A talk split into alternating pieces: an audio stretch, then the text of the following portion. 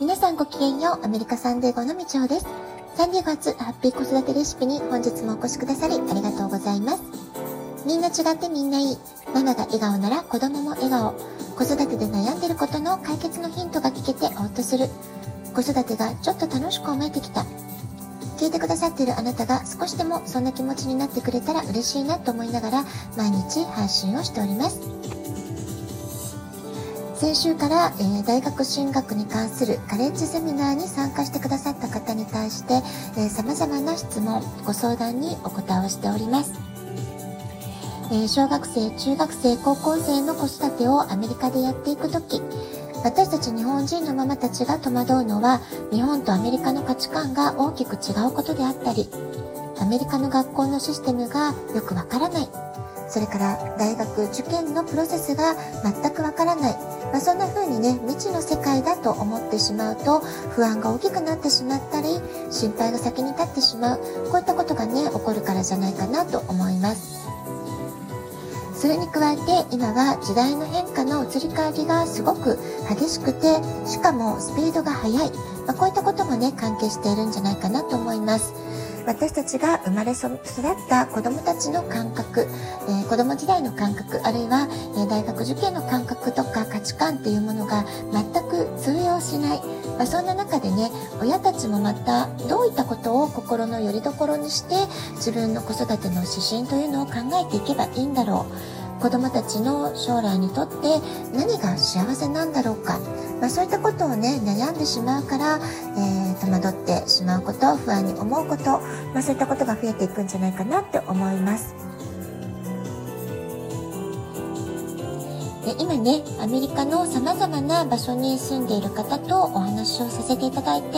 え改めて感じているのは私は、まあ、サンディエゴの子育てしかほとんど知らないわけですけれども、まあ、東京でね2年半ほど生活はしましたし子育てもしましたけれども、まあ、18年間の子育ての大半をアメリカで過ごし、まその中でもカリフォルニアサンディエゴっていう場所で、え育ててきたわけです、まそんな中ね私はこのサンディエゴにすごくねか恩を感じるというか感謝が絶えないなっていうのは、え息子の子育ての節目節目、えしっかりと、え道をね導いてくださったような、まあ、そういうね、えー、素敵な先輩ママさんたちにたくさん出会うことができたな、まあ、そういったことをね改めて最近しみしみ思うし本当にラッキーだったなとか、えー、いろんな方のねお顔が浮かんで本当にあの時助けてもらってありがたかったなとかあの時聞いた話すごく心に響いたなとかね、まあ、そういったことをたびたび思い出すわけです。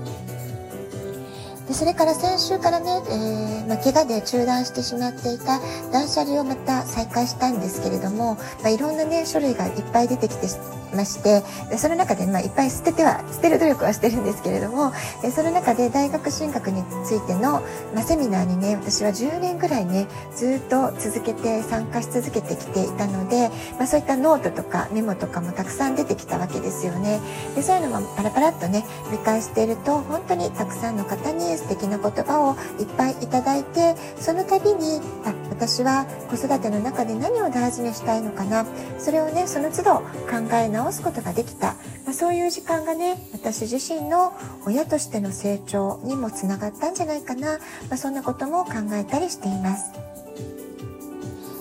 で今日もねお昼の部の座談会っていうのをやったんですけれどももう2時間ぐらいねいろんな質問をいただいて話が尽きなかったんです。でそこでね改めて感じたのはアメリカの大学受験、えー、一言で言うとどんな感じかなって思うと、えー、私はよくねあの例えて日本のシステムに例えて言うならばってことで、えー、説明するのが推薦入試と就職活動が合体したようなまあ、そんなイメージかなってことで説明しているんですね。で、私自身ね、大学受験の時が、えー、推薦入試だったんです。えー、まあ、えっ、ー、と、アメリカの生徒たちが気にする GPA ですよね。まあ、日本の言葉で言うと内申点って言うんでしょうかね、内申書。えー、つまり、え高校時代の成績、学業成績、日頃の勉学の、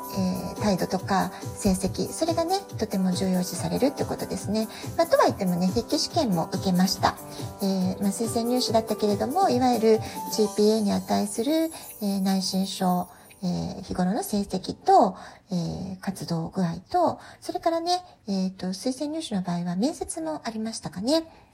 で、就職活動はやっぱりエッセイとか、面接がメインですから、やはりね、推薦入試と就職活動、私がね、体験してる昭和の時代の推薦入試と平成元年の就職活動のイメージなんですけれども、それがね、ちょっとくっついたような印象で私は捉えています。アメリカの大学受験というのは、えー、成績、学業成績、つまりハイスクール4年間の成績を、えー、高い水準で維持し続けること、これがすごく重要視されます。それからスポーツやアート、音楽、語学系とかね、まあ、様々な課外活動をどれだけ頑張ってきたかとか、えー、コミュニティサービスといったボランティア、まあ、よくわかりやすいところで言うと、ボーイスカウト、ガールスカウト、あるいは、え将来お医者さんになりたい、ナースになりたいから病院でボランティアをするとか、え社会福祉について考えたいからお年寄りのケアをするそういうボランティア介護施設でボランティアをするとかですね、まあ、そういったことを意識的にしてる学生もいると思います。でそういったね日々の活動どんなことを考えてどんな経験を積んだかってことが非常に重要視されたりそれから、えーと、とアプリケーションの中で重要視されるエッセイは自分をねどう表現するかえどうアピールするかそういうね文章力っていうものが問われたり表現力っていうものが問われたりしますよね。何もねエッセイの文章だけではなくって例えば音楽作品に関わることだったら音楽作品をまあ録画したりとか映像で届けたりとか、ね、アートだったりそのアートをあのビジュアルとして提出するってこともね可能ですからいろんなねプロジェクトのポートフォリオを作品として提出する、まあ、そういったこともねアピールとして使えるわけです。ですから本当に様々な複合的な要素の上で評価されるってことがあると思うんですよね。えー、つまり全人格的なアプローチということが言えるんじゃないでしょうか。その一人の学生を多面的に評価したい。どんな個性を持つ生徒なのか。どんな才能があるのか。あとはねあの友人関係との関わりの中でどんな力をハイスクール時代発揮してきたのか、リーダーシップはどうなのか、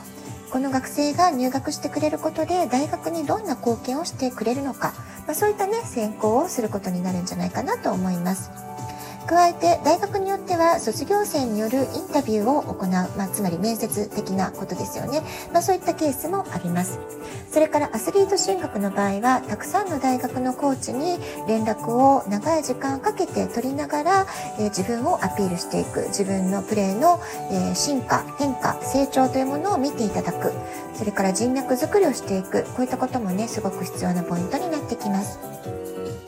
で、こう言ってみるとね、16歳、17歳の子供たちがこれだけのことをやるって、まあ、すごくね、大変なことだと思う、思うんですよね。でも、このプロセスをなんとかなんとか自分なりに形にしていくこと、チャレンジしていくこと、経験することによって、すごくね、この1年間で精神的に成長する。それもね、えー、リアルな話としてあるかなというふうに感じています。で日本人のお母様たちにとっては英語の用語にも慣れていなかったりするんですよね。この大学進学プロセスに関わる用語とかファイナンシャルエイドに関わる用語あの全部ね英語もね日本語もね結構短縮形で表現されることあると思うんですけれども英語の場合は正式な大事な用語が全部ねあのアルファベットの頭文字をつなげて呼ばれたりってことがあるので、えー、すごくね戸惑われると思うんです。例えば大学の、えー、学費とか、えー、寮の費用とか様々な大学生活に関わるお金のことをコーストオブアタンダンスとか言ったりするんですけどそれも COA というふうにね略して呼んだりとかね、まあ、そういったことがありますのですごくねその言葉になれないと何を言ってるかわからない、まあ、ここがね、え私たちアメリカ海外で子育てをする日本人ママのハードルが高く感じるところかなと思います。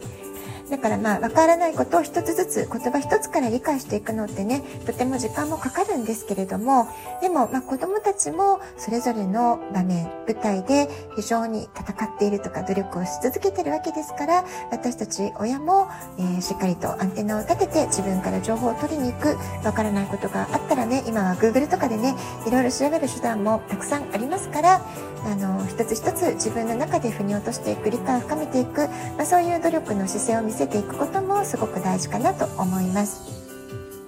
私自身たくさんのセミナーを聞いてきて10年以上積み重ねた情報収集と実体験があるから今ようやく自分の言葉で、えー、他のお母様たちにご説明することができるそんな感覚があります。はい、アメリカで大学受験ね、えー、子供たちにとっても親にとってもとても大きな節目になっていくタイミングかと思います。だからこそ子供も親も悔いがないように一生懸命できるだけの努力、えー、していきたいですよね。まあ、そういう方たちのお手伝いができたらいいな、そんな思いをね、新たにしながら毎日お仕事をしています。ラジオトークアプリインストールしておくとスマホからいつでも簡単に聞けます。あなたからのお便りお待ちしております。では今日はこの辺で今日も素敵なお時間をお過ごしください。ごきげんよう、みちょうでした。さようなら。